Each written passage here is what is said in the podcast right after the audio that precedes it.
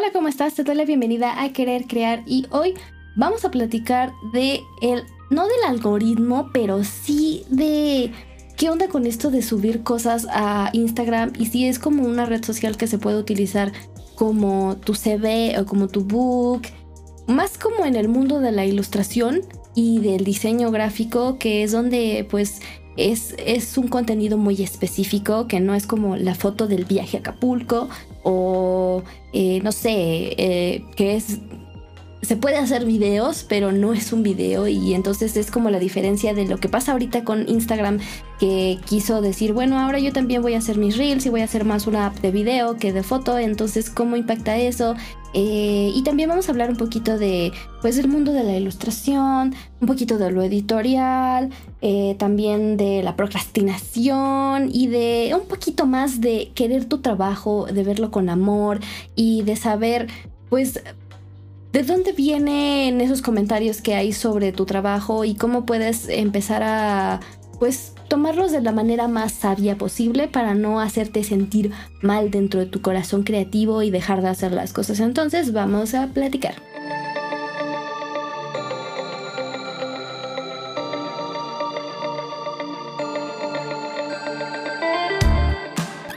mis amigos que también sí me apoyaron mucho como de, ay, pues creo que todo lo que tú nos estás diciendo tal vez va enfocado, creo que a esta carrera. O sea, creen que puedes hacer todos los, eh, todos los tipos de ilustración que existen y es como, pues no. Tengo incierto muchas cosas, pero también tengo muy claro que no quiero.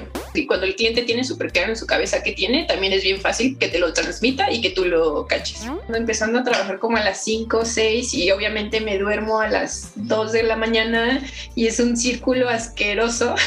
o es como una montaña de emociones todo lo que te puede dar Instagram como creador y que no necesariamente significa que seas bueno o malo. Un día entero en hacer una ilustración, dos días, y la subes para que la gente la vea cuatro segundos y luego es Comentar no es a fuerza, simplemente, pues si no tienes nada bueno que decir, no digas nada y ya. Hola, bienvenidos a Querer Crear el podcast donde sabemos que querer a veces no es poder, sobre todo cuando la crisis creativa ataca. Yo soy Daniela Castro. Y yo soy Fernanda Beard. Yay. Y hoy, hoy estamos todas nerviosas. Porque así somos. sí, sí, es cierto. Es la pura diversión. Y este, bueno, vamos a platicar de muchas cosas, la verdad, a ver si nos hacemos bolas. Pero la idea general o lo más importante que queremos platicar esta vez es ¿Qué pasa cuando el algoritmo ya no te quiere y e Instagram dice, ay, yo quiero ser TikTok y voy a hacer lo que yo quiera y todos los que sean este, cosas con imagen, este, al carajo y, qué pasa con eso, ¿no? ¿Cómo impacta a las personas que pues dependen o mm, su trabajo se basa un poquito más en la imagen y no es tan fácil hacer video y te tienes que adaptar y entonces te da en la torre y estás llorando en el suelo, pero pues ni modo, tienes que hacer las cosas podemos también hablar de un poquito de procrastinación, vamos a hablar de eh, ilustración, de diseño y de algunas otras cosas por ahí, pero en general vamos a hablar de qué onda con este cambio de Instagram. Más que nada. Así que bueno, les voy a, presentar a nuestra invitada de este día. Ella, ah, no espérenme. Bueno, sí, ella, sí, así a lo loco. Ella es Fernanda Castro, y ustedes que son así genios, tienen que unir puntos para saber que es hermana de Dani. y ella se pone el, el seudónimo Matryoshka. Es diseñadora gráfica, ilustradora y bajista y coros de la banda Bye Bombay, cuyo último sencillo, ¿Por qué no te callas? ha sobrepasado las 20.000 reproducciones en YouTube y eso es así como que wow. Y pues ella ha colaborado en la ilustración de Morbido Film Fest, Grupo Planeta, otras, con otras editoriales, autores, también con el colectivo No Estamos Todas, ha diseñado el arte de un montón de documentales, ha hecho branding, ha expuesto trabajos personales en Layout México y Fer lleva su estilo cute but darks a cualquier proyecto que ella hace. Entonces, Fer, muy bienvenida, ¿cómo estás? Gracias por estar aquí. Hola, muchas gracias por invitarme a hablar un ratito aquí con ustedes. Pues sí, como ya teniendo aquí una plataforma no podíamos como que rechazar la oportunidad de hablar con un familiar. es muy creativo. Porque nadie nos pela. No, no es cierto. No, no pues gracias, gracias. No, no. no, no es cierto. Eres muy buena en lo que hace y queremos escuchar crisis. Sobre todo la crisis. Pero a ver, sí, porque tienes, tienes una historia acá super cool. Entonces primero hay que empezar con, o sea, tu historia. Que la primera parte es ¿Por qué ilustración? ¿Por qué diseño? Y yo aquí tengo una pregunta, que es, ¿es verdad que la gente que le gusta el diseño y la ilustración y todas esas cosas pinta en las paredes cuando está chiquito? ¿O, inician de esa forma? ¿O es como, o a ti no fue tu caso, así como de, ah, no, a mí se me ocurrió como cuando tenía 15 años? Eh, no, o sea, no tal cual pintar en las paredes, pero sí siempre, o sea, siempre desde chiquita dibujaba y mis papás incluso me regalaban de Santa Claus me, eh, pues gises pastel, un caballete que todavía no tengo, este, libretas, eh, cuadernos para dibujar.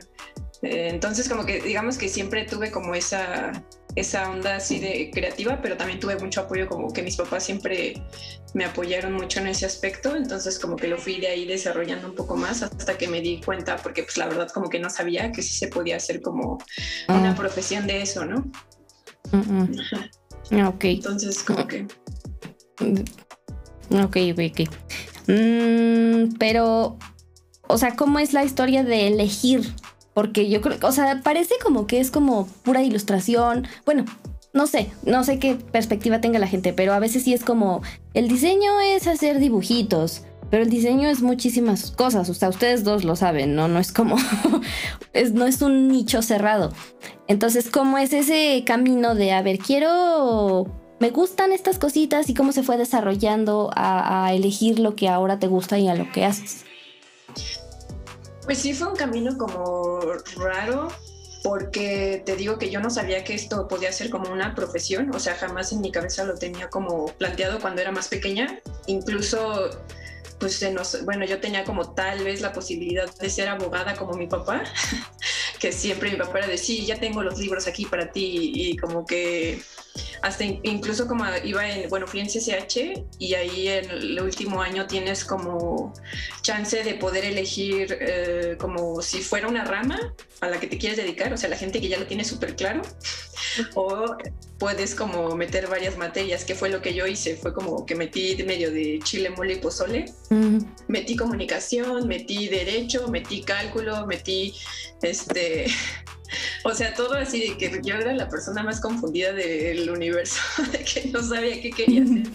Y ya este, bueno, con las clases que tuve ahí me ayudó la verdad un poco como a ver, más o menos, como de, realmente me la paso muy bien haciendo como, creo que era una clase de expresión artística y era como realmente creo que esto es lo que, o sea, las tareas de esto, venir a esta clase es como lo que más me, me llena y ya después también como que tuve mucha influencia de de mis amigos en ese entonces que ellos tenían como más claro tal vez lo que era el diseño gráfico que cuando les decía es que tal vez me gustaría hacer esto como portadas de discos o tal vez me gustaría como pues, dibujar libros. Bueno, no, en ese entonces decía mucho que me gustaba el diseño editorial, como hacer revistas. O sea, veía las películas que traían chicas que, eh, que hacían revistas y era como, sabes, de que nada que ver con la vida real ya, pero que tenían como que entraban todas cool a sus edificios y como que hacían de, llenas de imágenes. Y yo decía, ay, no, yo quiero hacer eso, así viviendo la fantasía pero ya después, este,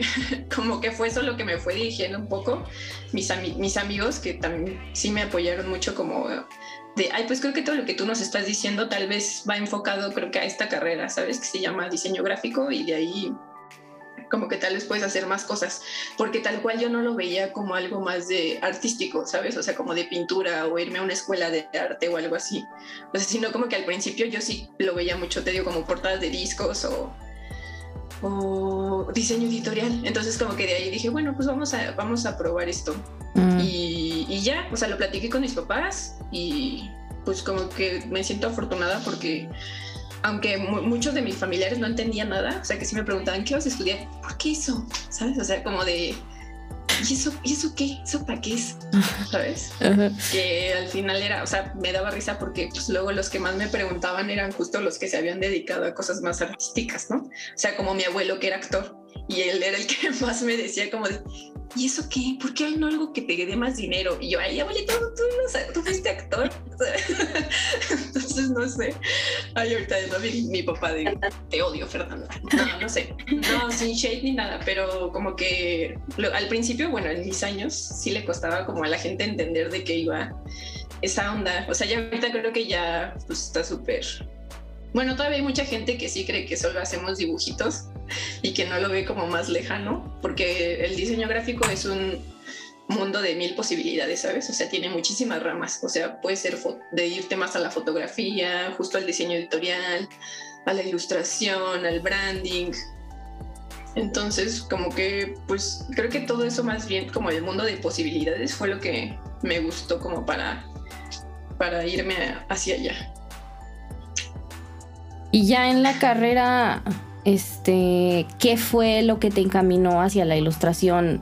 Y, o si sí, sí, empezaste con eso en cuanto estabas como ya por salir, o si fuiste de las que empezó así como de todavía no salgo, pero voy a empezar a hacer cosas. O sea, ¿en qué empezaste como a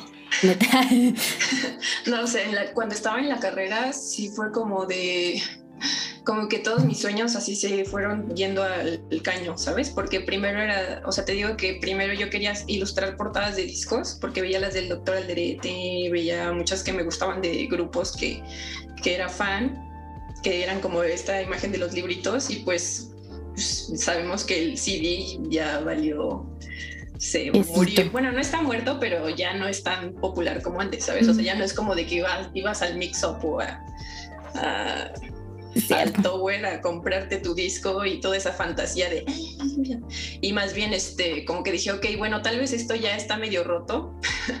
Y luego tuve clases de diseño editorial que era otra cosa que me quería dedicar y pues la verdad lo odié. O sea odié todo lo que tiene que ver con la maquetación de libros la maquetación de revistas como no me gustó nada. Y fue como de carajo sabes o sea como de si me metí por estudiar o sea creo que eran como las cosas que quería hacer fue como de, ¿y ahora qué? ¿Sabes? Como, y no sé, como que poco a poco me fui viendo, o sea, con las tareas que, que iba haciendo, este, los maestros que me guiaban, mis, mis amigas, como que me fueron, este, como que ellas fueron las que se dieron cuenta incluso de, oye, ¿no te has dado cuenta? O sea, que les dije una vez, ay, no me siento bien perdida, o sea, no sé ya qué, qué, qué, qué, hago, ¿sabes? O sea, sé que me gusta esto, o sea, sí me gusta, pero ya no sé qué hacer. Y me decían, pues, ¿cómo no sabes si yo te veo así como súper de que vas a ilustración? Y yo, ¿de en serio? Dice, pues sí, todos, todos tus trabajos tienen ilustración. Y yo de, oh, es verdad. Y como de, o sea, es verdad y aparte, pues sí era algo que me gustaba mucho, ¿sabes? Pero como lo veía más como hobby también que como o sea, como que lo hacía en momentos de ah, para relajarme que algo para de verdad. Entonces también como que no le daba esa importancia hasta que ya le di esa importancia y fue, no, sí, esto es lo que quiero hacer, ¿sabes? Y ya fue eh, básicamente eso y pues sí, bueno, la otra pregunta era como decía, había empezado a trabajar, ¿no? También. Sí, o sea, cuando iba como en, creo que séptimo semestre, sí empecé como a trabajar de becaria, empecé y de ahí como que ya, pues no paré hasta hoy. Denme una, de vacaciones. Eh, yo me acuerdo mucho de cuando Fer estaba estudiando, Fer, mi hermana, pues vivíamos en el mismo techo y teníamos solo una computadora. Pues yo era así como de, ah, ya me voy a dormir. Y de repente Fer llegaba así de, ya llegué a trabajar, a hacer mi tía. Y yo veía que la, que la sufría mucho y o sea, no tal cual la tarea, sino de, ay, ¿qué haré para este proyecto? Y cosas así, ¿no? Y me preguntaba así como de que, ay, ¿este lo ves bien o este y así? Entonces, siento que desde ese momento es válido, porque yo, yo decía mucho como, ¿por qué si estás haciendo algo que te gusta lo estás sufriendo tanto? Pero ahí me di cuenta que es normal, o más bien hasta ahora que pues también trabajo y también en mis proyectos de la escuela me di cuenta que es normal también sufrir algo que te gusta, ese, o no sufrirlo, sino tener esa crisis de no saber qué hacer o no saber si está bien lo que estás haciendo o si va a gustar o si es, es lo que te pidieron. Mm. Sí, creo que cuando yo iba en la universidad justo me tocó una generación que hasta los maestros decían que era como muy competitiva, ¿sabes? O sea, como que todo el tiempo estaban uh, todos así de, tu tarea es hacer uh, un empaque y todo era como de, sí, ¿sabes? O sea, como que, ajá, como que se hacía al final parecía una galería de proyectos y todo el mundo así como, ¿sabes? No sé, como que te sentías a veces en un reality show de concurso donde, o sea, yo sí sentía mucho la presión de, tengo que entregar algo bueno, ¿sabes? O sea, tengo que ser, tengo que trabajarlo bien, ¿no? Y aparte porque me gustaba, entonces sí era como o sea, era una parte de sufrirlo porque querías resaltar, pero al mismo tiempo lo disfrutaba porque siento que también a veces ese tipo de, pues sí es como competencia, te ayuda o ver el trabajo de tus amigos, te ayuda como a irte elevando, ¿sabes? O sea, como que te va ayudando a, también a ver como de, pues abrir tu panorama y ver como, ah, mira, o sea, como qué interesante cómo él resolvió esto que ni siquiera se me pasó por la cabeza, ¿sabes? O, oye, qué interesante este pues sí, que nunca se me ocurrió esto y él lo logró así y luego este otro hizo esto que le quedó increíble, ¿sabes? O sea, creo que a, pesar de la presión que, eh, que, fue, fue muy padre como también foguearte con todo eso, ¿sabes? O sea, era como competencia sana, ¿no? Ajá, y creo que al final de cuentas es lo que pasa tal vez, y adelantándome, pero un poco con la red social, ¿sabes? O sea, que es tanto, tanto que puedes ver tantas, tantas personas eh, mostrando sus skills, sus habilidades, o sea, hay muchas veces que te vas a sentir que, pues, que eh, no está padre lo que tú haces o como que te sentías increíble y cuando lo subiste y luego viste que subió este dijiste, oh, ya lo quiero borrar el mío, ¿sabes? o sea, como de tal vez ya no, ya no es tan, tan bueno como en mi cabeza pensé que iba a ser o no sé, eh, pero pues sí es un proceso como padre mientras tú lo disfrutes y mientras te guste, ¿sabes? O sea, creo que también es bueno nunca estar conforme contigo misma, ¿sabes? Porque si no, creo que entras en una zona de confort, mm. donde pues ya siempre te repites y haces lo mismo y, luego qué más, ¿no? Sí, está difícil. O sea, como distinguir. Que era algo que hemos hablado bastante en varios programas. O sea, la, la forma de distinguir cuando algo te gusta y te mete esa presión de lo hago porque quiero hacerlo bonito, porque quiero enseñar lo que sé hacer y cuando es como, ay, yo lo, sufro mucho porque lo odio y no sé qué hacer o no o me metí en algo que no quería y ya lo estoy haciendo por compromiso. Eso también es casi como que un pequeño problema en el que yo creo que muchas personas nos enfrentamos y decíamos, creo que fue en el episodio pasado, que es válido, o sea, decir, no era aquí y me tengo que mover, ¿no? Pero bueno, antes de que se me vaya la onda, me gustó como esta parte en la que, o sea, tú dices mucho que mucha gente te, te ayudó a darte cuenta de, a dónde ibas tú, o sea, que era como... Tú estabas así como de, ay, no lo sé, sí, por aquí, por allá, y todos estaban así como de, ¿de qué hablas, hermano? Es muy claro, ¿no? eso está chistoso y está padre, o sea, está bonito como rodearte de gente que, pues, o sea, a, veces estás tan más pendiente de lo que estás haciendo tú y puede analizar un poquito mejor quién eres, qué estás haciendo, a dónde vas, como para decirte, oye, pa, pa, pa, o sea, pon atención y vete por acá, ¿no? Porque te vemos, no como que te presionen, sino como de te vemos esas aptitudes. Y creo que eso no lo había escuchado en alguien, como de, de que se apoyara. No, no, o sea, no quiero que suene como de, ay, no sabes a dónde vas, sino que sabes apoyarte en las personas que te rodean para decir, oye, ¿qué, ¿cómo ves? ¿Qué me aconsejas? Y también tomar los comentarios de gente que confíe, ¿sabes? O sea, porque también mucha gente puede opinar en tu vida de muchísimas cosas y eso no significa que tengas que escuchar todas las voces, ¿sabes? O sea, porque justo pueden decirte, que me acuerdo por ejemplo a Dani, ay, ya, plática de hermanas, que le decían como, oye, pero tú eres muy, muy alta, o sea, como estás muy, muy guapa, ¿por qué no eres como, por qué no estudias comunicación, sabes? Y yo, o sea, ni siquiera era porque, como de, te vemos, eres muy criticadora, eres muy amigable, tienes muy buena, ¿sabes? Y es como, Dani, pues es que no me gusta eso, ¿sabes? O sea, es algo que yo no quiero, no me veo así, ¿sabes? O le decía a mi papá que iba a ser doctora, ¿sabes? También, de chiquita, y era como de, pues tal vez no, ¿sabes? No o sea, como que siento que tienes que tomar lo que sí te aporta y rechazar lo que pues realmente tú no eres, ¿sabes? O sea, más bien como tal vez darte cuenta con ciertas cosas de, ¿sabes? O sea, como hacer clic con ciertas cosas que tal vez yo sabía, pero como que no lo estaba viendo, a cosas que realmente no tienen nada que ver contigo, ¿sabes? Sí, eso Ay, se me hace una super dificultad porque tienes que tener mucha fuerza como para saber de dónde vienen las cosas, como para decir esta persona no me quiere, este, ni me conoce, ni le importo y está opinando cosas o, o no tiene idea del campo en el que estoy y, y, está opinando cosas sin un fundamento. Entonces esa es otra cosa que hay que enfrentar y hay que entrenar, yo creo, y yo lo digo muy fácil y yo apesto en eso, porque a mí se me dice, no, no hagas eso, yo sí, también ya no lo voy a hacer porque... Y y salgo llorando, ¿no? Pero sí, o sea, me gustaría que fuera algo que la gente se dé cuenta que es importante. Mucha gente va a llegar a decirte, haz esto o no hagas esto y hay que pensar por qué me lo está diciendo, de dónde viene, quién es, este, qué quiero yo, tiene razón, no tiene razón y muchísimas cosas más. Como, ay, yo voy a contar mi experiencia de carrera. Este, pues es que sí, cuando eres chiquito, no sé, yo sí le decía a mis papás de que, ay, quiero ser doctora y me compraban mi kit de, de medicina, mi alegría o yo qué sé, no sé, no tengo idea. Pero, y como que se quedan con eso de que, ay, pero tú platicas mucho y tú haces no sé qué y tú eres chistosa y tú puedes hacer esto y esto y el otro.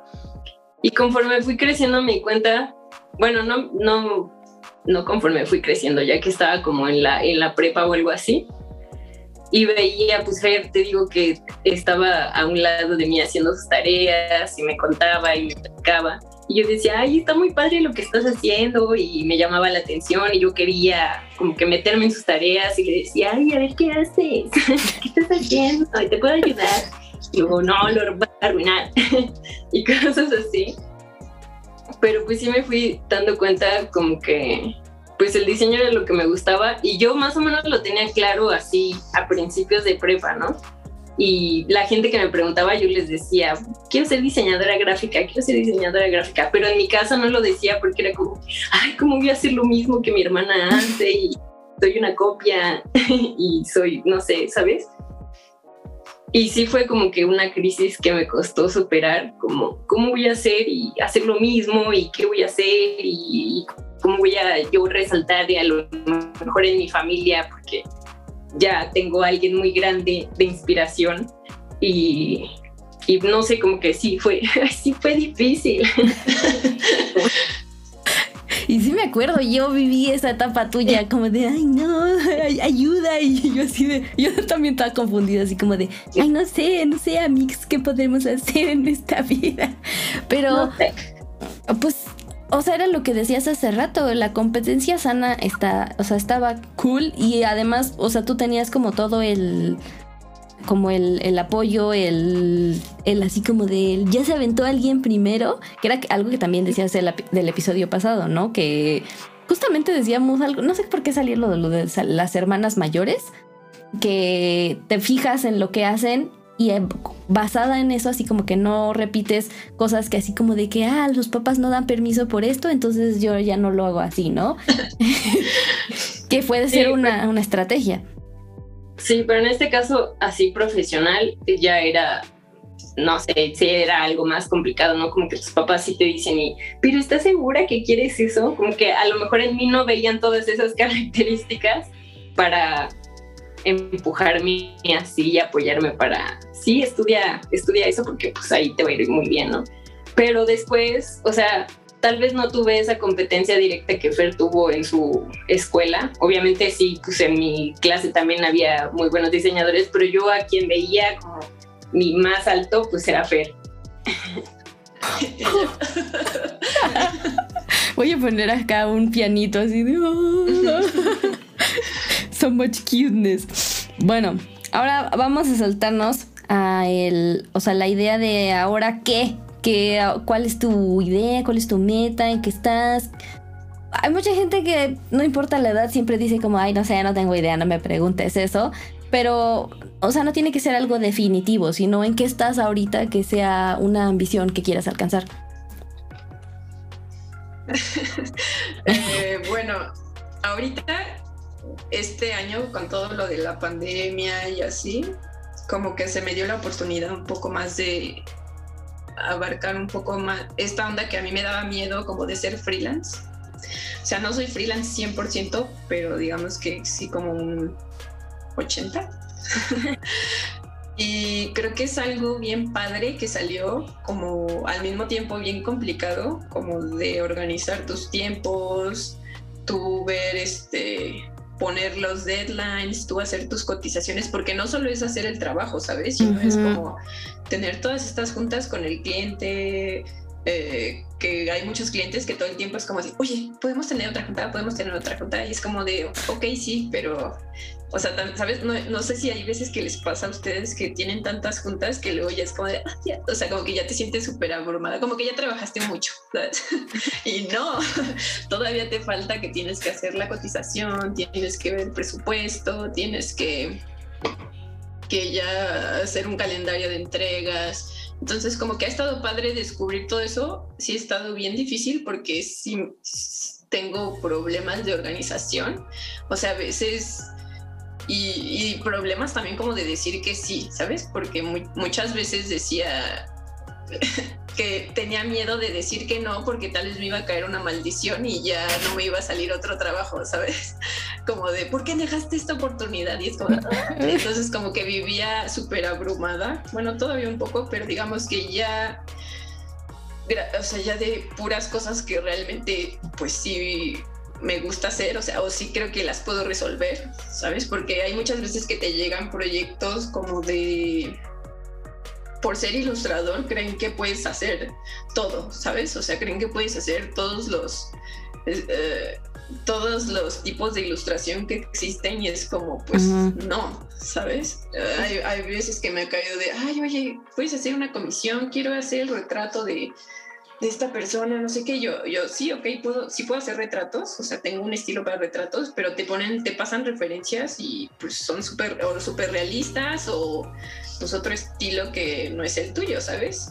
Y, o que realmente pues sé que no me va a salir, ¿sabes? Es como pues estoy abierta a los retos, pero tampoco a cosas tan alejadas y menos justo si es, por ejemplo, algo de ilustración que entonces es como de no viste mi portafolio para, para contratarme. Eh, entonces digamos que bueno, ese es uno de los retos que, en los que ando ahorita, justo como como organizando mi vida en este ámbito del freelance, de, de ver los tiempos, porque justo organizarme, porque hay veces que sí me cuesta mucho trabajo de que, ay, como que digo, ya no hice ejercicio o solo me despierto, trabajo, me como, pienso, a veces ¿qué, voy a ¿qué voy a cenar? o a veces pido porque es como de, ay, no voy a acabar o tengo otra junta ahorita y, y ya es bien tarde, quiero leer un libro, pero ya tengo sueño, entonces ya me duermo, ¿sabes? Y se vuelve como un círculo nada más de trabajar y dormir y comer y trabajar y dormir y es como de, no, entonces, como que ahorita estoy justo en ese proceso de ajuste mm. y tratando de aprender nuevas cosas. Por ejemplo, igual ahorita estoy como metida mucho en la cerámica. Entonces quiero como que esa onda también, pues no sé, o sea, me ha gustado mucho y quiero ver, explorar un poco a ver a dónde me lleva. Quiero seguir con lo de, o sea, ilustrando libros, artículos. O sea, creo que ahorita estoy haciendo todo lo posible. Ah, también el branding me gusta muchísimo entonces, como que todos los trabajos que estoy aceptando últimamente, y creo que así he manejado un poco mi, el camino desde, desde que salí de la escuela. O sea, como tengo incierto muchas cosas, pero también tengo muy claro que no quiero, ¿sabes? Entonces, como, como que siempre hace, voy, lo voy lidiando, voy llevando mi camino hacia, hacia cosas que realmente es sepa que me van a llevar a donde quiero llegar, ¿sabes? es como, por ejemplo, nunca he trabajado en una agencia, de, me ofrecieron trabajar en una agencia de publicidad, nunca he aceptado porque siento que una vez que entras ahí, tal vez eso te pueda llevar a otro camino que no es el que tú buscas, ¿sabes? Entonces, como que siempre he ido aceptando cosas que me van llevando como a, a donde quiero llevar. No sé si me dije muchas veces lo mismo, pero más o menos este, creo que esa es como mi, ideología o mi forma de trabajo y, hasta ahora creo que es lo que me ha ayudado a justo lograr las cosas que, he querido lograr. Mm, ah, yo aquí, aquí, es que, es que esta es una respuesta muy inteligente porque cuando tú le preguntas a alguien qué quiere ser, las respuestas van como hacia el lado de quiero ser Walt Disney o quiero ser la siguiente actriz no sé qué, pero es como muy sensato decir quiero aprender a hacer este tipo de cosas, quiero este explorar, ahorita estoy tratando de organizarme, aprender a organizarme, o sea, esas son metas que uno no como que no dices, pues, o sea, sabes que las tienes que hacer y como que las das por hecho, pero o sea, poner eso como metas se me hace más sensato que decir, o sea, quiero ser, este, no sé, el podcast más escuchado de de, Atizapan, ¿no? Así una meta así como que suena. no está mal, ¿sabes? O sea, no está mal ponerte, o sea, yo estoy haciendo como metas porque también tal vez no tengo tan claro 100% qué quiero hacer en el futuro, ¿sabes? O sea, como de aquí a 10 años, si me preguntan, ¿quién quieres ser? Te voy a decir, no sé, solo quiero sentirme bien, pero no, no sé qué, o sea, tal vez un estudio, tal vez siga pintando, pero pues entonces voy a trabajar en lo que puedo cambiar ahorita, ¿sabes? Bueno, es, algo tal vez muy personal. Siento que, o sea, todos esos sentimientos de querer ser alguien, a lo mejor un modelo a seguir y todo eso es válido, pero creo que está muy bien como tú lo estás viendo, que son cosas esenciales que realmente necesitas para después enfocarte en, sí, yo quiero hacer esto y decir, como, que ya, ya sé hacer esto, ya puedo hacerlo y ya puedo tener trabajos de ello, no sé, como que muy bien. Estrellita.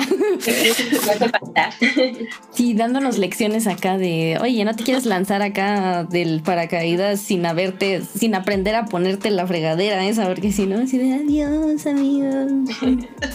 Muerta en el piso. Bueno, este, ¿y cómo es esta parte de, bueno, o sea, me va a saltar así completamente a otro tema, porque me da mucha curiosidad la parte de la ilustración de libros, porque cómo es trabajar con una persona que como que lleva la parte del texto, lleva la idea y tú tienes que ponerle la parte visual a eso, o sea, sale el proyecto o cómo ha sido tu experiencia. Por ejemplo, te han dicho desde el principio del proyecto o te dicen, mira, aquí está esto, ilústralo. Eh, y de dónde saca uno como la referencia para hacer que las cosas se puedan ver, está, está así como que, ¿qué, es este mundo? Pues eso, eh, en mi experiencia siempre han sido como diferentes, los o sea, nunca es como igual la experiencia de un libro al que sigue. Mm. O sea, mi primer libro me acuerdo que me contactaron por Facebook una chica como en mi, tenía una página de ilustración y por ahí me escribió y yo ¿será real? ¿Sabes? alguien me está viendo la cara de estúpida, pero no, o sea, sí, este, ya como que busqué la editorial y todo y para ese trabajo, por ejemplo, sí, sí, me, sí tenían como todo, todo el cuento ya, o sea, como que me lo pasó tal cual y fue, fueron súper específicos de, primero queremos que nos entregues los bocetos a mano como en hoja, o sea, así todo, como en hojas, cartas a mano, eh, va a ser en blanco y negro todo. Este es el, este es el, el libro y ellos ya tenían como súper específico de, mira, eh, en esta página, que va a ser la página de la izquierda, va a haber justo de este párrafo, queremos una ilustración, ¿sabes? O sea, como de, tenían tal cual marcados los párrafos de donde yo me tenía que basar para hacer la ilustración de cada, mm. de cada lado. Para, y aparte sí estuvo raro porque te digo que les tenía que mandar primero el boceto a lápiz que por ejemplo yo hago mucha ilustración digital, entonces para mí tal vez luego no es tan, o sea, para mí es más fácil bocetar así directo feo en Photoshop y luego o en Procreate o no sé qué y luego ya digo para mí, pero estuvo estuvo bien, pero justo me pedían primero así los bocetos y ya después ya los digitalizaba. Y es como que y otro por ejemplo fue de de otra editorial donde sí eh, también se fue construyendo, o sea, fuimos como construyendo el libro a la par, ¿sabes? O sea, como que a la par me daban ellos el texto, como los, las hojas que tenían. Ese fue un libro de actividades que se llamaba Mi pinche Biblia. Y ese fue como de, bueno, tenemos esto hasta ahorita, estas son las actividades, te explicamos, también ellos lo tenían súper claro en su cabeza qué querían, ¿sabes? Y cuando el cliente tiene súper claro en su cabeza qué tiene, también es bien fácil que te lo transmita y que tú lo caches. Entonces, como que ahí me dieron un buen de libertad creativa para hacer lo que yo quería hacer y fuimos como a la par, ¿sabes? ya están hasta aquí estos capítulos, está, ah, bueno, ya armamos estos otros, ya está acá y acá, así como que fue un paz, paz, paz, y ahí casi no hubo como, como correcciones de nada, o sea, como que también la gente, o sea, ellos, me, ellos pues sabían tal cual como, como era mi trabajo, lo que hacía, entonces era como de, pues vas, ¿no? O sea, si había un cambio tal vez en que, ay, no, ya no, ya no quedó esta actividad, mejor la vamos a cambiar por esta otra. Mm.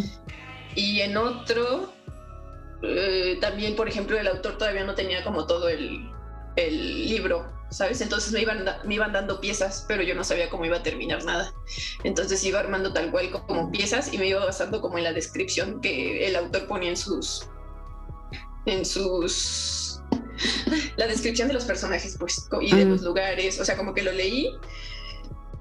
Y tal cual de ahí hay muchas veces que sí ponemos como tal, como referencias de, mira, están estas referencias como un mood board, como de cómo, cómo se podría armar la portada, cómo se podría armar como los interiores, con qué estilos o acabados, o sea, tal vez este referencias dentro de mi propio estilo, ¿sabes? Porque yo muchas veces puedo hacer como cosas bueno, yo siento que no tengo como un estilo tan definido, entonces como que siempre luego hago cosas diferentes o con acabados diferentes y tal vez no sé cuál de entre todos ellos es el que están buscando. Y y de ahí como que, bueno, quedas de acuerdo con el cliente, pero también era un cliente que justo sabía todo lo que quería, ¿sabes? Y como que el autor también tenía en su cabeza muy claro de, no, es que mis personajes van así, ¿sabes? Y por ejemplo, si fue que me, se los boceté y fue como, no, es que el cabello tiene que ser más crespo, ¿sabes? Y yo de, ah, más crespo, ¿sabes? Y es como, o sea, de que yo había hecho así unas películas, como, no, más crespo. O sea, como que el autor sí tenía muy claro en su cabeza ¿Cómo eran? cómo eran, ajá, o sea, como el que él ya se había imaginado su mundo por completo. Y sí es un reto porque justo es como cómo hacer que un autor que justo imaginó todo eso se sienta complacido cuando tú pones su mundo en papel, ¿sabes? No sé, a mí se, se, me hacen retos como bien complicados porque obviamente también quieres que quede increíble y quieres que te guste y luego quieres quieres muchas cosas y quieres complacer a todo el mundo y quieres complacerte a ti misma también, ¿sabes? Porque a mí me pasa mucho que a veces veo mis trabajos de antes y digo, tal vez lo pude, lo pude haber hecho mejor, ¿sabes? O, como, o me dicen, ay, este libro tú lo hiciste, es como, así, pero tal vez lo pude haber hecho mejor, ¿sabes? Como que todo el tiempo siempre me harta como las cosas y siempre creo que lo pude haber hecho mejor. Tal vez no, pero en mi cabeza vivo en un mundo de que lo pude haber hecho mejor, ¿sabes? Ese es un poco lo que estábamos platicando el capítulo pasado. Pero, o sea, yo digo que no, mientras, no sé, en tu trabajo con los que estuvieras trabajando lo aceptaron y les gustó a ellos, yo creo que eso ya viene más de ti, de, de ver que has desarrollado nuevos skills y nuevos tipos de ilustración y todo eso que te van gustando más, entonces pues obviamente no vas a estar satisfecha con, con lo que hiciste previo a eso tal vez, pero es donde ves tu avance, ¿no? Sí, totalmente, o sea, creo que si ves un avance y luego pero por ejemplo está bien, está, es que con los libros como ya quedan plasmados y quedan impresos y muchas copias, o sea, como que tienen muchas veces para ver de, oh, no, entonces como de ya no me gustó, o tal vez, bueno, no, lo pude haber hecho mejor, o, o sea, creo que eso es lo que más me... ¿Cómo? Estará ahí por siempre, alguien lo tendrá. Ilustraciones que odias. No las odio, ninguna las odio, solamente las veo y digo, pudo haber sido mejor, ¿sabes? Pero bueno, esa es mi experiencia con el mundo editorial, como que ha estado muy padre porque todos me han dado mucha libertad creativa, o sea, creo que nunca he tenido un cliente así horrible de que le entrego algo y me diga, ay, no, o sea, no, no, es nada de lo que queríamos, ¿sabes? Que por ejemplo eso me pasa muchas veces con el diseño. con la ilustración no. Con la ilustración no. Con el diseño sí está bien raro, porque sí, justo con mis trabajos de ilustración, casi siempre lo, todo lo que entrego siempre es como de sí, sí, ¿sabes? Desde el boceto es como, vamos, sí, yo cámbiale nada más ciertas cositas o agrégale esto, pero jamás así como tan tan, tan intenso. En cambio, con el diseño gráfico, cuando son cosas de branding, logotipos, eh, sí, ahí, ahí, sí me, ahí sí me ha tocado que sí es muchas veces el cliente de, no, no, ¿sabes? O como que invalidan mucho como tu área de expertise. Y más bien validan más como, cabe más como los gustos personales, ¿no? Pero pues eso ya es otra historia. ¿Y, qué es? Ajá, que ese tema también es otro, ¿no? Que siempre... Bueno, sí lo entiendo como desde la parte multimedia, porque sí me pasó como de esto así no nos gusta, pero siento que es el campo del diseño y la ilustración es donde tienen más fuerte esa parte como de, ¿y no le puedes poner más color? ¿No le puedes poner más diseño? Que son los memes así como que todo mundo utiliza. Y, o sea, ese es les decía, otro tema así como completamente diferente de cómo saber adaptarte, hasta qué punto puedes ceder, hasta qué punto pues tienes que decir, ni modo, tengo que sacrificar hasta mi estilo porque quede el trabajo y, si eso es una etapa de la vida y después tienes que decir, bueno, no, ya voy a defender mi trabajo y así como que me muchísimas cosas muy terribles que se me hace como que pues de lo que más enfrentan justamente en sus áreas y, yo no.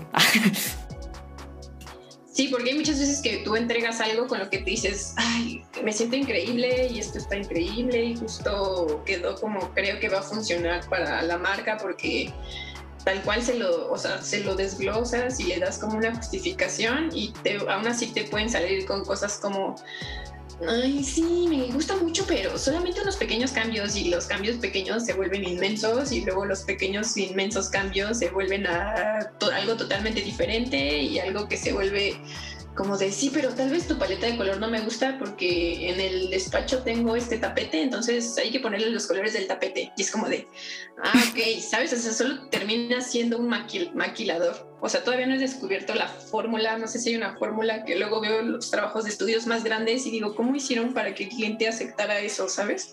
¿O realmente el cliente aceptaría, haber aceptado todo eso? ¿O te tienes que ganar cierto renombre para que realmente acepten tu trabajo sin chistar, ¿sabes? Como de que, sí, sí, tú qué vas a saber. o sea, no sé, a veces sí es como de, ¿por qué, Dios mío? O sea, sí es un trabajo bien frustrante, pero cuando sale bien sí es muy, muy, muy gratificante. Gratificante. Qué fuerte.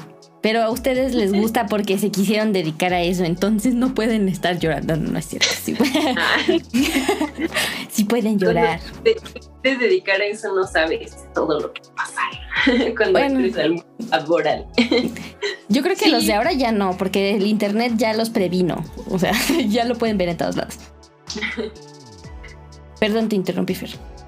Ah, no, nada más iba a decir que sí, que a veces existe que tienes un proyecto súper padre y que empiezas súper emocionada y lo terminas por todas estas cosas que pasan, terminas como de, bueno, ya ten tu proyecto, ¿sabes? ya le puse el morado y rojo que querías, el morado y verde de Barney, ten, ahí está, ya págame, ¿sabes? Y es como de, que ese también es otro tema, pero son tantos temas, pero sí, este pues no sé, o sea, todavía tengo que encontrar como un, no sé, te digo, una fórmula o algo para unas cláusulas en un contrato más fuerte que hagan que no pase tantas veces, ¿no? O bueno, no sé, sí. Sí, quién sabe cómo se le hace como para que creo que eso del renombre, ¿no? Es una de las armas con las que te puedes defender así de, ah, no, yo no hago las cosas que no me gusten y si te gusta trabajar conmigo, pues te atienes a las consecuencias. Pero pues sí es algo que supongo que está difícil de ganarse. Pero va a saltarme otra vez a otro tema. Ahora, sonó, bueno, a lo mejor no te quieres meter mucho en esto, pero sí un poquito en la parte de tratar de equilibrar dos áreas completamente diferentes que sí se pueden complementar, pero o sea, nada que ver agarrar un bajo a ponerte a diseñar o ilustrar algo, o sea, ¿qué, ¿cómo ha sido eso? Porque desde hace muchos años estás en la banda y ha sido como de no la han dejado ir, o sea, yo que quería dedicarme a tener bandas, he pasado por más y las he dejado y tú has sido muy constante en eso. O sea, como que han dicho, nos vamos a nuestro paso, pero hacemos las cosas y le seguimos. Y, supongo que cada uno tiene sus cosas que hacer diferentes y de todas maneras como que lo tienen en su corazón y lo siguen trabajando. Entonces, ¿cómo le hacen con eso? Pues viejos necios, ¿no? no, no sé, como de, o sea, pues creo que más bien lo que, por ejemplo, con ellos, lo que pasa tal vez es que somos muy amigos. Entonces, más que otra cosa, porque yo he tenido bandas donde, pues sí tocas súper padre lo que puede ser, pero como que ya después, bueno, bye amigos, ¿sabes? Y que alguien se va a su casa y es como de, bueno, bye. Y aquí creo que hemos logrado una amistad muy bella. No, son como mis hermanos, entonces pues puede ser que eso haya influido a que realmente cuando nos vemos pues disfrutamos el tiempo en que estamos juntos, ¿sabes? Pase o no pase nada, saquemos una canción y tal vez no la vea nadie, pero al menos para mí es un momento de, de disfrutar con tus amigos, pasar un buen rato, eh, hacer canción, eh, desestresarme de justamente creo que ese es el nivel, desestresarme de, la de todo lo que hice en la semana o de, las entregas y un ratito como tal vez para mí y ya después tal vez de eso nos vamos a comer o vamos a tomarnos unas chelitas. Esa censura que... no sé, es que iba a decir chemecha, no sé por qué. este, entonces creo que más que nada, creo que, bueno, ha sido eso.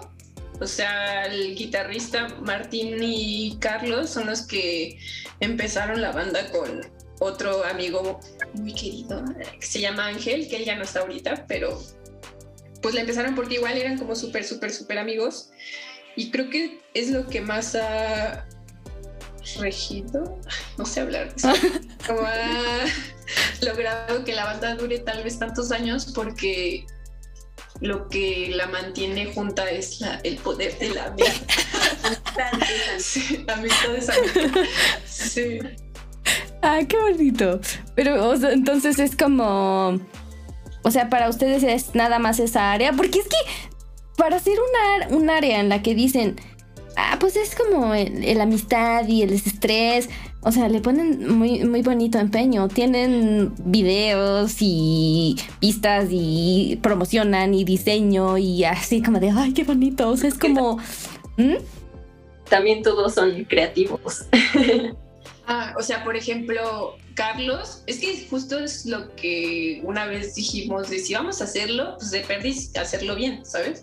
Y obviamente si pasa, que sí nos gustaría que pasara algo, pero bueno, de mi parte si no pasa, al menos lo estoy disfrutando y me la estoy pasando bien con estos chavos.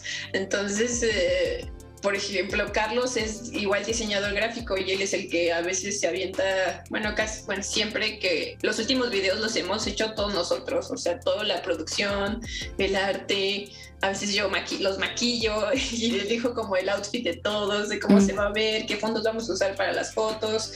Eh, Carlos, te digo, es el que a, veces si hay animaciones anima, ilustra las portadas. Eh, Burro es también productor eh, entonces a veces también nos ayuda un poco con esa onda. Martín es director. y él es el que ha dirigido todos los videos y, y las historias. Alan pues es muy buen actor. y también le, sabe como lo de las redes sociales, entonces él es el que luego sube los copies. Mm. Eh, y así, o sea, como que cada quien siento que tiene algo que sí aporta a que se vea, se vea, se vea bien, ¿no? Y también, entonces es como un área de práctica, ¿no? O sea, de esa práctica que aplicas a algo que te gusta mucho y que justamente le da ese toque de, o sea, de que sale mejor porque lo haces con ese propósito de que te gusta mucho y quieres que se vea bonito, pero estás utilizando habilidades que vienen de otro lado y que dices, ah, pues aquí es donde, ¿no? Como que esa, esa parte está chida, ¿no? Entonces yo creo que ahora entonces todos los diseñadores y todos los este, directores y actores deberían tener una banda, porque así es como practican todas las cosas que tienen que hacer. Sí, yo eh, les doy ese consejo en este momento porque es lo mejor que pueden hacer y eso debía haber hecho yo. Mm. Sí, o sea, estar como con gente que pues, también que te la pases bien, ¿no? O sea, porque no sirve de nada estar con gente que pues no te aporta nada y aparte no te caen tan bien. Aunque justo no, pues tal vez es el proyecto más cabrón del universo, pero si la vibra está fea, pues para qué, para qué quieres estar ahí. ¿Ibas a decir algo, Dani? No, nada, que... es que hiciste cara de... No, no, no.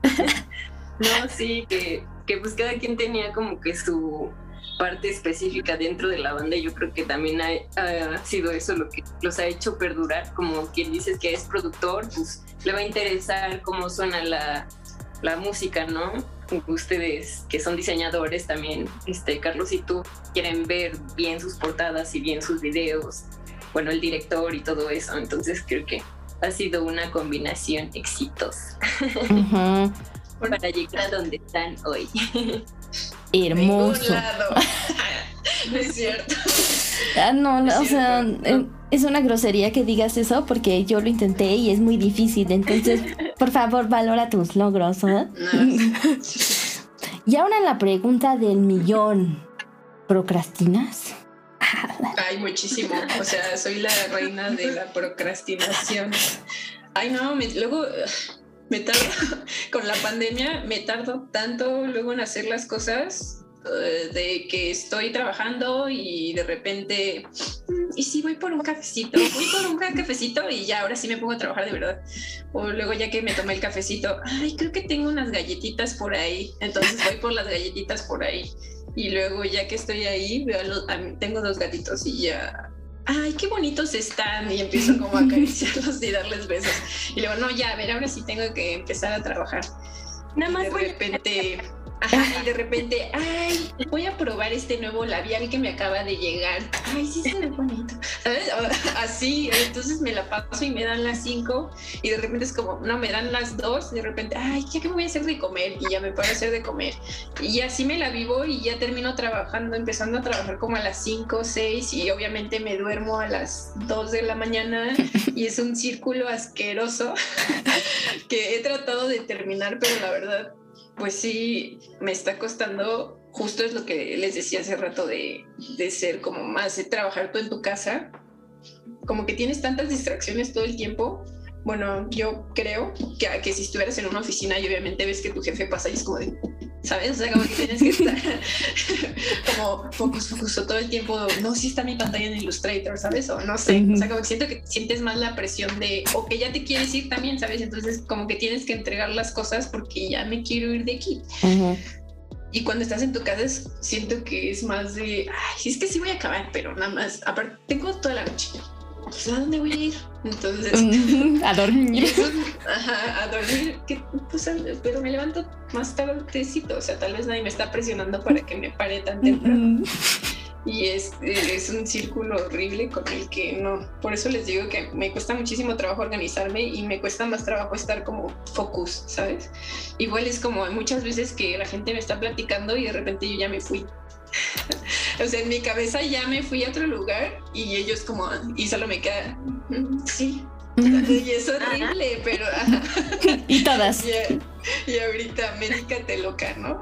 No, no, no sé, pero como que sí, sí me cuesta, es algo con lo que sí batallo muchísimo. O sea, sí necesito a alguien que casi me, me diga, trabaja, ¿sabes? A veces. De hecho, eso en el mundo del TDA se llama body doubling, que es como que tú necesitas una persona que no, no que te esté viendo, simplemente el hecho de sentir que estás con otra persona cerca, que como que puede, aunque ni siquiera te vaya a pedir cuentas, o sea, que puede estar ahí como de pensando así como de, ay, esta persona no está haciendo nada y que tú sientas esa presión, eso te hace ser como más, o sea, rendir un poquito más. A mí me pasa, por ejemplo, eh, con mi esposo. O sea, cuando él se va a trabajar, yo estoy así de, me distraigo súper fácil. O sea, es como tengo que hacer cosas, tengo que editar, pero no me puedo concentrar. Cuando él está, aunque no esté así como de, a ver, ya acabaste, enséñame el video. No, o sea, no es que haga eso, sino que el hecho de que yo sienta que hay una persona me ayuda como a decir, a ver, no tengo que distraerme porque me van a ver, me van a observar y me van a juzgar. Y sí sirve, o sea, sí es una técnica que se utiliza como para ayudar a la gente con TDA a, concentrarse un poquito más en, en lo que hace. Sí, pero no sé, como que está feo también, ¿no? O sea, depender de alguien para lograr tus cosas. O sea, a veces por eso como que yo solita digo, no, es que no necesitas a nadie, tú hazlo. no necesitas que nadie te esté vigilando, tú eres tú. Así como de, órale, hija. Como que aplaudirte a ti misma y decir, no, tú puedes lograrlo, chava, y ya. Creo que es lo que en mi mente es como, no, sí, y ponerme deadlines, justo que les decía que a veces me pongo deadlines bien locos para, en primera, porque quiero acabar, o sea, si yo estoy mucho, mucho, mucho tiempo en un mismo proyecto, me desespero y lo termino así de, no odiando, pero sí como de, oh, ya, ¿sabes? O sea, como, ya, por favor, que se acabe. Entonces me pongo deadlines así, no te lo entrego mañana, ¿sabes? Y el día, el día de mañana es como de, y estoy sufriendo, o sea, sí lo entrego, pero justo también es como para ponerme de no, amiga, no te distraigas, ¿sabes? Como síguele, síguele. O sea, me falta encontrar la verdad, sí, ese balance, pues porque tampoco es sano, o sea, no es sano ni para tu salud mental, ni física, ni emocional, ni ninguna. Entonces, este, sí, como que eso todavía sí es una batalla para mí, la verdad, la, la señora concentración. Oye, yo ahora mi nueva modalidad de productiva es siempre poner una serie de, así con mi celularcito, pongo así de fondo y ya está trabajando. Y es la única manera ahorita en la que me puedo concentrar porque si no igual me pasa de que, ay, me voy a hacer un cafecito, me voy a hacer un que ya toca comer. Podcast, sí es cierto, o sea, la verdad los podcasts son lo que me, ha estado ayudando a concentrarme. O sea, como estar escuchando, creo que también es eso, como estar solo, ah, como no sentirte tan solo, como que te acompañan y, al principio como que ni escuchaba lo que decían, pero de repente sí estoy como de trabajando de, o sea, obviamente si tengo que hacer algo que sí requiera mi concentración, si pongo como otra musiquita más acá en lo que yo lo que tengo que hacer y ya luego ya, ay, y otra vez otro podcast, ¿sabes? Y creo que sí, porque las series ya tampoco ya no me ayudan, porque si no, sí me quedo así de repente de... Sí, yo tampoco puedo usarlas. ¿Qué está pasando? Ajá, y como que no, como que lo último, lo único que me ha salvado últimamente en esta, desde que empezó la cuarentena, es las, los podcasts. Iban los podcasts. Gente, porque no. Que, que yo sí tengo que estar viendo ahí gente porque también, no sé si es un estímulo visual de que tengo que ver a alguien o ya me siento solo todo el tiempo y ya ni siquiera escuchar algo me, me hace como que enfocarme. Ah, es que esto también es body doubling.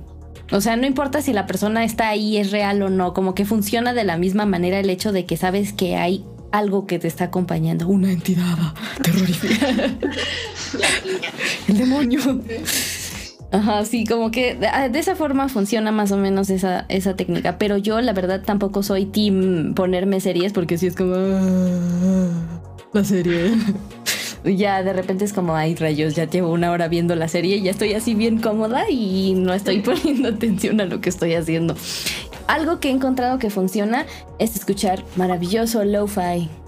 El lo-fi es maravilloso. Te pones así videos de en vivo de lo-fi y los dejas correr así súper bajito en el fondo y como que llenan, como que te calman y no sientes ese vacío de que estás pensando en otras cosas. Como que la segunda memoria de tu cerebro que tiene que, es la que está así como de distrayéndose, está enfocada en escuchar el lo-fi mientras tú estás trabajando y ya así como que no te vas por todos lados.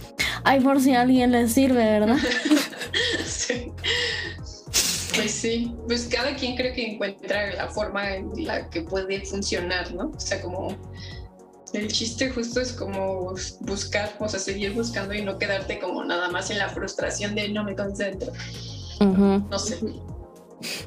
Pues es todo un mundo la procrastinación. Y yo creo que más adelante hablaremos en un episodio de una persona que justamente por su procrastinación hizo un instrumento para tratar de organizar eh, o sea, una, como un periodo de trabajo muy concreto y para un proyecto. Entonces yo ya lo intenté, no voy a spoiler todavía, pero sí, se llama Katana el...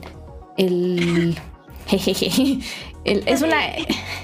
Es como una agenda, un planner y tiene muchas cosas, pero es como un método mm, rígido de seguir. Entonces conozco a la persona que lo hizo, conozco más o menos la historia de por qué, pero es como todo un, o sea, como fue, fue tanto para él que dijo voy a tener que hacer este instrumento y está como interesante seguirlo e incluso lo puedes descargar en línea, así que a lo mejor se los comparto o lo dejo en la descripción para que lo vayan conociendo y ya después platicamos bien de esa parte. Ahora sí, ya después de hablar de un montón de cosas, ahora sí vamos a esta parte de las redes y la exposición y, o sea, que es como un equivalente a crear una especie de de book, digamos, que está, por ejemplo, en Instagram, que es como la red más fuerte, creo, ya me corregirán ustedes, en la parte de la ilustración o del diseño, como, o sea, sí empezó así como para subirlo nada más como para presumir o para hacer presencia, o sí funcionaba al principio como de, bueno, aquí está mi trabajo, véanlo, porque no sé si en el principio, como en la parte, más bien en el momento viejito de Instagram, sí se utilizaba así. Bueno, yo empecé más viejito todavía, porque bueno, tengo 29 años, tampoco soy tan anciana, pero eh, cuando yo estaba en la carrera, eh, subía mis ilustraciones a un blog, tenía un blog, no me acuerdo cómo, se llamaba, ojalá nadie lo encuentre en nada. Eh, tenía un blog y ahí subía todas mis ilustraciones y como que sí se metía la gente y le daba likes o lo compartía y muy raro. Y luego eh, hice ya mi página de Facebook porque todavía Instagram como que era muy nuevo y la gente lo veía más para, para fotos que para, para ilustraciones. Era más como o el Face, te armabas tu página de Facebook o creo que los artistas tenían DeviantArt y era lo que usaban para exponer su trabajo. Ya después salieron cosas como Behance, como eh, Dribble. Pues, Instagram. ¿eh? Dribble, ¿no? También existe otra. Dribble, pero como que siento que esa todavía de repente existe, bueno, sí existe y subo cosas, pero como es también, mucha gente creo que no la ocupa porque es por invitación. Entonces te tienen que invitar para que la uses y pues mucha gente, pues a veces como que flojera, ¿no? Como no tener la libertad de poder tú simplemente publicar y ya. Mm.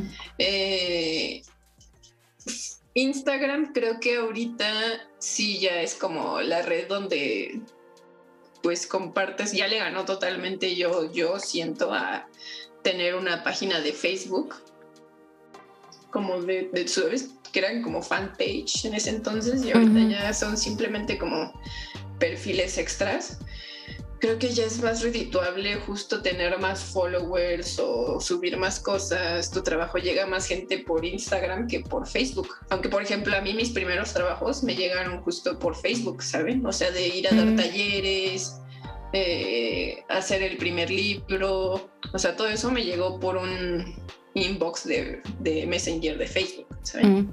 Entonces, o sea, no sé, cada quien le funciona diferente. Ahorita hay muchas personas que usan, a mí me cuesta muchísimo trabajo, la verdad, eh, estar tan presente en redes, como que hay, no sé, uh, cómo lo hacen las personas, las ilustradoras, ilustradores que todo el tiempo están subiendo stories y todo el tiempo ponen cosas y yo es como, dude, estás poniendo ilustración, o sea, historias todo el tiempo, ¿en qué momento estás haciendo las ilustraciones que estás poniendo? a veces hay gente que trabaja tan rápido, parece que trabaja tan rápido y porque también siento que Instagram es una simulación de la vida real. es como tantas cosas que se ven que, que quieres, o sea, todo el tiempo te está invitando y te está tratando de decir, o sea, enseñar las cosas hermosas de la vida y de por qué podrías hacer más cosas y cómo podrías hacerlas. O sea, ya es tanta la exposición que también siento que se vuelve algo abrumador. O sea, como creador, sí se vuelve algo que a veces siento que a muchos nos da para abajo, otras veces nos da, o sea, es como una montaña de emociones todo lo que te puede dar Instagram como creador y que no necesariamente significa que seas bueno o malo, ¿sabes? Hay mucha gente muy talentosa que no tiene, pues también es, no, no le encanta estar subiendo historias, no le encanta estar... Oye amigo, ¿sabes? O sea, no tiene nada de malo la gente que lo hace, pero hay muchas personas que no se les da, o sea, que no, no les es tan fácil porque ya parece que el mundo está hecho para que lo, tienes que hacer, ¿sabes? Y no, no vas a ser nadie, ¿sabes? Tienes que estar ahí. Y sí, pero también creo que está feo invalidar a la gente que no puede, que no le sale y que, y que te digo que eso no significa que su trabajo sea malo. O sea, conozco a muchos animadores, ilustradores, diseñadores que hacen cosas increíbles y no justamente tienen los grandes followers. Y lo que no me encanta es que a veces, últimamente gracias a eso es por como por lo que te dan la chamba o lo que creen que te deben de pagar en tu chamba, ¿sabes? O sea, dependiendo de, te ven como un diseñador, un ilustrador bajito, aunque tengas, no sé, seis años de trayectoria, siete, porque no tienes tantos followers como tiene esta otra que tal vez empezó mucho menos, ¿sabes? Pero siento que validar el trabajo de alguien por ese aspecto, pues se me hace como medio, pues medio triste últimamente. Y aparte de que también la inmediatez de las cosas, o sea, te puedes tardar un día entero en hacer una ilustración, dos días, y la subes para que la gente la vea cuatro segundos y luego es scroll, ¿sabes? O que ni la pele o que simplemente sea como swipe y siento que ya ni siquiera la gente se pone a ver los detalles que hay detrás, las cosas, si significa algo, o sea, para qué fue. Simplemente es tan inmediato de dos doble tap, si ya me gustó o no me gustó o y bye, ¿sabes? Y ya es, es como de, bueno, te tardaste un día, pero ahora tienes que subir, ¿qué vas a subir mañana? ¿Sabes? Entonces es como de, es súper abrumador y justo, o sea, no significa que no estés ahí, no significa que no estés haciendo cosas. Justo por eso fue que decidí, ah, sí, sí, sí, sí, Fer, o sea, tiene ya experiencia en esta parte y, tiene algo que decir, porque yo vi una historia tuya en la que decía como, ay, perdón que no estoy tan presente porque a veces pues no subo cosas y se me hace injusto que, este, como que de repente pierdes cierta visibilidad que ya habías ganado porque no estuviste un día. Y, yo no sabía eso de que, o sea, ya la gente que te contrata le da más peso a tu presencia en redes como tal, nada más porque sí, y no a, o sea, al nivel de tu trabajo que con una ilustración podrías ver, o sea, que ya con eso dices, ah, o sea, sí tiene ese nivel. Entonces, ¿qué, qué haces para como calibrar esas dos cosas? Porque, como lo dijiste, no es, no es algo que puedas decir, me aíslo. O sea, yo hago, podría ser, ¿no? Que alguien diga, yo no voy a subir absolutamente nada a ninguna red y a ver cómo le hacen para encontrar mi trabajo y si les gusta, ¿no? Pero es, o sea, es difícil no sumarse a ese medio de, de difusión de uno mismo. Entonces, ¿tú cómo haces para equilibrar eso o todavía no has encontrado cómo hacerlo? ¿Todavía estás buscando ensayo y error? Eh, cómo seguir presente, pero cómo seguir siendo auténtica y mantener un nivel.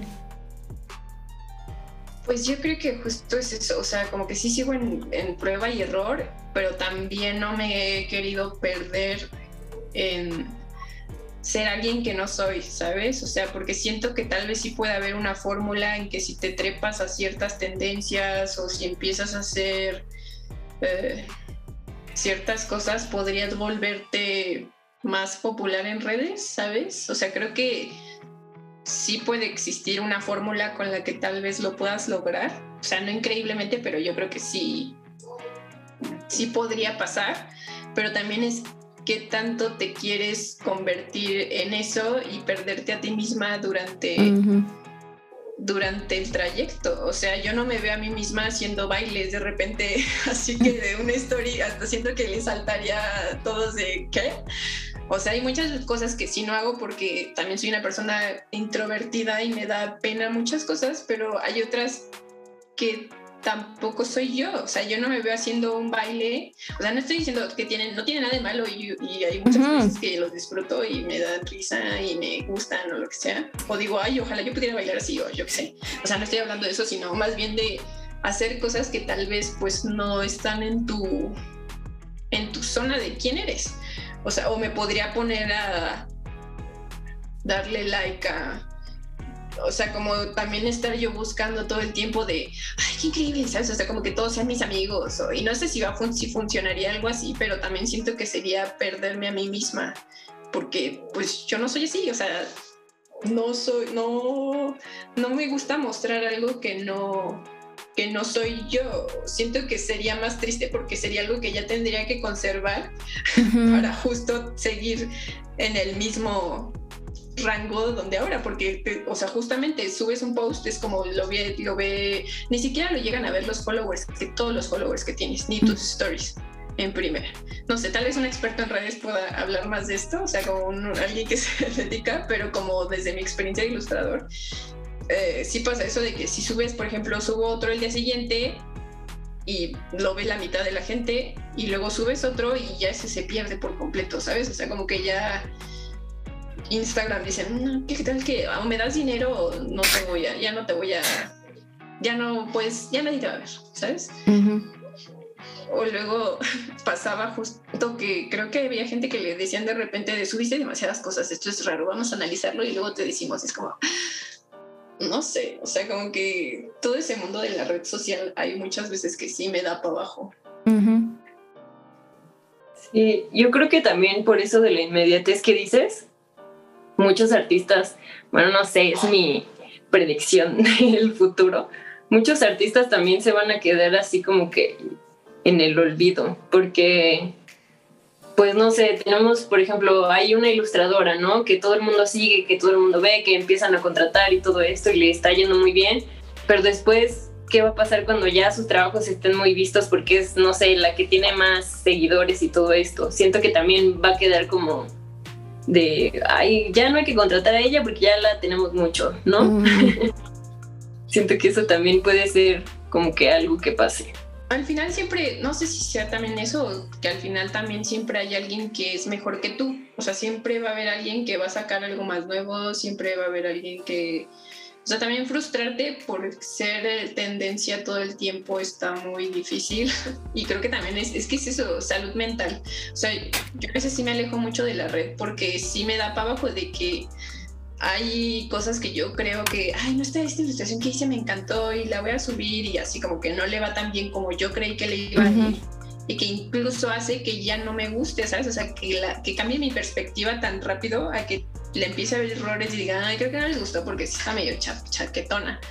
Eh, eh, ¿Saben? Es como un juego horrible mental que no pasaba, no sé, y es como la validación en todos lados. Igual si, si te vas a Behance, si subes un proyecto y tu proyecto tiene un like, también es como de, ay, tal vez apesto, ¿sabes? Y eso no significa que apestes, o sea, solo es como que todo el tiempo este nuevo mundo nos pide validación y nos pide eh, gustarle a todos y que todos estén contentos y que todo el mundo te quiera cuando pues no siempre es así, no todo el mundo te tiene que querer o le tienes que gustar. Y que haya tanta libertad también para tantos comentarios, ¿sabes? O sea que yo veía una ilustradora que una vez unos dudes, no sé qué, le comentaron como de, ay, qué horrible tu trabajo, qué horrible tu trabajo, está bien feo. Y es como, ¿por qué? O sea, pues no lo veas. Nadie te está diciendo que tienes que comentar. Comentar no es a fuerza. Simplemente, pues si no tienes nada bueno que decir, no digas nada y ya. Pero está difícil. Ese, todo lo, relacionado con la red social. Sí, ya, sí está bien feo que como que, ah, ya no subió una historia y ya nadie me está viendo al día siguiente si sí la porque el algoritmo ya hizo sus juegos sucios y ya no le aparezco a la gente y cosas así. Sí, que, o sea, que es, creo que era un, chavo que se llama Carlos de Uda Visuals que nos decía en, en, un episodio pasado que es como tratar de hacer las dos cosas al mismo tiempo, como de subir las cosas que te gustan, lo que tú eres, pero ¿cómo lo adaptas para que en las redes sea funcional? Para que, o sea, tenga esa visibilidad, para que sea atractivo a otras personas, para que agarres como esos métodos pequeños como de enganchar a la gente con esos supuestos, creo que son 8 segundos o 4 segundos que tienes para llamar la atención de una persona que está haciendo scroll, que es así, o sea, nada para que digan, ah, sí, esto está interesante, lo sigo viendo y chance y dice, a ver, me gustó, me meto al perfil, que eso ya es así como súper logro. Pero creo que cuando aprendes a enfocarte, me voy a aventar una metáfora muy padre ahorita.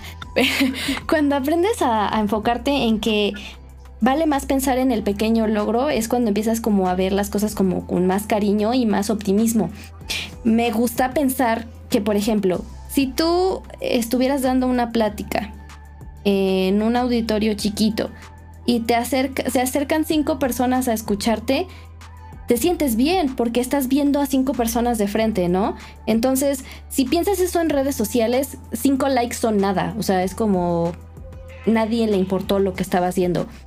Pero si lo pasas ya así como de 100 likes no son nada porque Yuya tiene 10 mil likes cada que este, postea su panza nada más, que es como... y eso, o sea, como a quién le importa, ¿no? Pero tiene 100 mil likes y tú tienes 100 likes en un trabajo que te tomó 30 horas. Entonces, si lo pasas a la realidad, 100 personas en un auditorio, en un lugar viéndote a ti, es como, si son unas cuantas. Y así, ¿no? Vas escalando el número y diciendo, ah, pues sí, es, es, un número considerable de personas que se tomó un momento para decir, me gusta esto, o sea, me importa, ¿no? Y si te enfocas en esa parte, ajá, es como, ah, pues ahí voy, ¿no? Poquito a poquito, ahí voy. Sí, totalmente. Es como una vez me acuerdo que hace, bueno, hace poquito tuve una plática con unos ilustradores y como que tal vez creo que según yo como nadie los vio. y, luego me escribió una chica y me dijo, ay, oye, vi tu, vi tu plática con esos ilustradores, estuvo bien padre y no sé qué. ¿Sabes? O sea, como que solo ahí fue como de... o sea, creo que es como lo que dicen las pequeñas cosas son las que luego no sé, sí, me importan mucho, ¿sabes? Y, y, con que tú te sientas bien también con lo que tú haces, con que tú te sientas satisfecha, creo que es más que suficiente a, a, lo demás. O sea, por ejemplo, tal vez yo no tenga muchos seguidores o como todo eso, pero me siento bien con lo que he logrado hasta ahora y me siento bien con lo que pues con mi trabajo y con lo que puedo ofrecerle al mundo y como yo me siento conmigo, ¿sabes? O sea, no, eh, lo he trabajado, pero siento que eso ya no me hace sentir menos, o sea, ya no me hace sentir menos dentro de la comunidad creativa, ¿sabes? De que no te vamos a invitar a esta colaboración porque nadie te va a ver, ¿sabes? Que eso también luego pasa en los libros. O sea, creo que lo único que para lo que me gustaría tener más followers sería como para poder hacer un libro que yo quisiera hacer y que las editoriales tal vez confiaran en mí y, y, me dejaran hacer lo que yo quisiera. ¿Eh? ¿Cómo? y venderlo. El sueño. El sueño. Entonces sí, es una trampa. Es, no, ¿cómo se dice? Es un arma de doble filo. Porque tienes que exponerte, tienes que ponerle empeño, no sabes qué va a pasar, no sabes a quién te vas a encontrar, pero también como que si aprendes a sacarle ese pequeño provecho, como de, ah, sí, una persona me dijo, chido, es como, sí, mi corazón se ilumina por un ratito, aunque sea. Y creo que esa es la parte bonita, porque si puede ser una persona hoy, entonces es muy posible que mañana sean dos. Y así, ¿no? Así, sí. Buscando el lado positivo de las cosas. Exactly. y pues creo que, bueno, o sea, es como una especie de idea o, práctica que leí una vez en, un libro que se llama, creo que es en Still Like an Artist de Austin Kleon.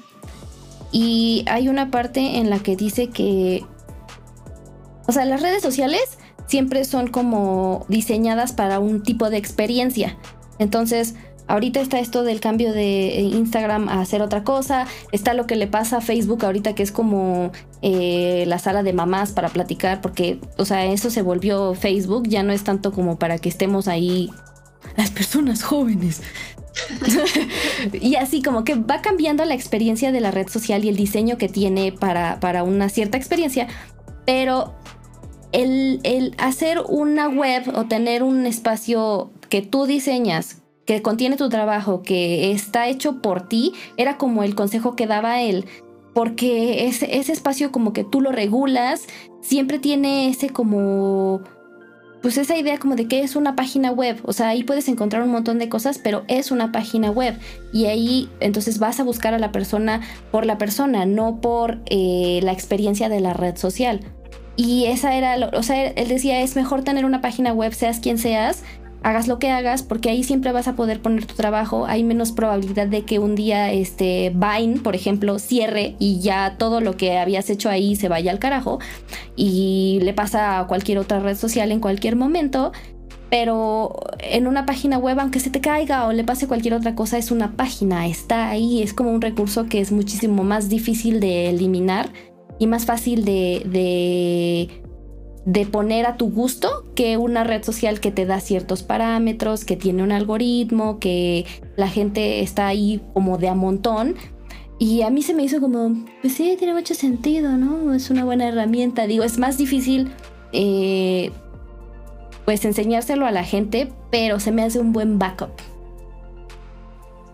Sí, totalmente. O sea, yo ahorita siempre ahorita siempre. Eh, yo sí tengo como la, las ganas de armarme una, web. O sea, no lo he hecho por el tiempo, la verdad. Me falta actualizar muchísimo de mi portafolio. Que eso también es otra cosa entre los diseñadores, que terminas el proyecto, pero luego tienes que armar todo la presentación. Tengo unos amigos que lo hacen al mismo tiempo y es muy sabio, pero yo nunca lo he hecho así porque no sé. Pero sí, o sea, realmente o sea, para ilustración yo, o sea, para editoriales, para mostrarlo en, eh, laboralmente, o sea, si alguien te, te busca y dice, oye, me recomendaron tu perfil, o sea, 100% yo le preferiría mandarles mi web que mi perfil de Instagram o algo así. Aparte creo que también sí, sigue viéndose más profesional 400 veces. Y ya las posibilidades también de que justo puedas tener tu tienda en línea o cosas así, pues no, totalmente. O sea, yo lo veo como una herramienta que sí es súper importante y clave y todavía yo creo que esa es la mejor forma de mostrar tu trabajo, la verdad, como tu book. Que no es tan fácil porque sí, como dices, toma tiempo y luego que las plataformas cuestan o que no le entiendes, eso del tiempo. ¿Qué? Hay que pagar tu dominio. Ah, sí, cierto, eso es, es otro tema completamente intenso que yo sigo sin entender muy bien, así como de, ¿de qué me estás hablando, hermano? ¿Cuál dominio? Domino, yo no, domino ni mi vida. ¿El dominio de quién? sí está muy intenso, pero creo que ya si no hay algo más que agregar, creo que hemos cubierto los puntos que podíamos hablar en esta parte del tema. ¿Nos puedes contar redes algo donde podemos seguirte, tus proyectos, la vida, tu web. Eh, no tengo web todavía, pero eh, bueno, estoy, estoy en todos lados como arroba Fefer Castro, que siempre la gente es como, ¿qué? y no es Ferfer, es Fefer Castro. Ah. Y pues ahí voy a andar subiendo mis dibujos todavía. Si quieren seguir la banda, igual by Bombay, estamos arroba bajo bombay Y pues muchas gracias por invitarme, por querer platicar conmigo un ratito de mi trabajo, de mis cosas que he hecho, no muchas, pero trabajo humilde, pero honesto. y, y, pues ya, o sea, espero que les vaya muy bien en este su podcast, muy entretenido. Muchas gracias a ti por aceptar. ¿Nunca qué? Nunca pensé que pasaría. No podemos creerlo. Y somos muy incómodas, perdónanos. No, o sea, qué padre que estén haciendo cosas, justamente. Creo que ese es el, el, objetivo también de todo, o sea, seguir haciendo cosas. O sea, que muchas veces la verdad la flojera gana y, o el no creer en ti mismo, o pensar que no puedes, pero creo que ese es la, el objetivo de todo, como no dejar de hacer cosas, no dejar de intentarlo y, y pues está padre que ustedes se hayan aventado a hacer este lindo podcast. Muchas gracias. Pues esto fue Querer Crear. Daniela Castro, ella es Fernanda Castro, ella es Fernanda Vir. Y, y, ya nos vamos. Síganos en redes. en, las redes de Fer también van a estar en las descripciones. Este, y las nuestras también. Recuerden que nos ayuda mucho su, su, su interacción, su amor, por favor. Necesitamos que nos amen. Muchas gracias a todos por escucharnos y ya nos vamos. Bye. Listo, pues muchas gracias por acompañarnos hasta este momento del episodio. Gracias a Fer por contarnos sus crisis y contarnos su historia. Tomemos las cosas que nos inspiran y pues tomemos más esta parte como de Mm, no dejarte llevar por dónde está tu trabajo o por qué dicen de tu trabajo, sino por esa autenticidad de yo quiero seguir haciendo las cosas y si a alguien le gusta un poquito, me dan un like, me dan un buen comentario, eso sirve suficiente como para decir, está, está bien, está bien lo que estoy haciendo y voy por buen camino y poco a poco te das cuenta de que pues se va sumando gente y vas creando una pequeña comunidad preciosita. Entonces pues esa es la idea, no ser super personalidad influencer en donde sea. Lo más importante es que te guste tu trabajo y que las personas a las que realmente les va a gustar empiecen a llegar poco a poco. Entonces no se desesperen, sean felices y sigan publicando cosas en la red que quieran y si no quieren publicar, publiquen a su ritmo o no lo hagan. Ustedes sabrán cuál es la mejor fórmula para su trabajo y sus proyectos. Entonces, Sigan las redes de Fer, están abajo en la descripción, tanto en Spotify como en YouTube las pueden encontrar. Y pues en Instagram nos encuentran como querercrear.mx. Nos encanta ver cómo poco a poco se va sumando gente, entonces es muy emocionante platicar con ustedes y verlos en comentarios y ver como que hay un poquito más de actividad. Muchas gracias por cada cosita que hacen, nos llena muchísimo y nos va dando un poco más de aliento para seguir. Entonces, pues muchas gracias, yo soy Fernanda Birt, esto es Querer Crear y ya me voy, bye. Monster 5, un momento.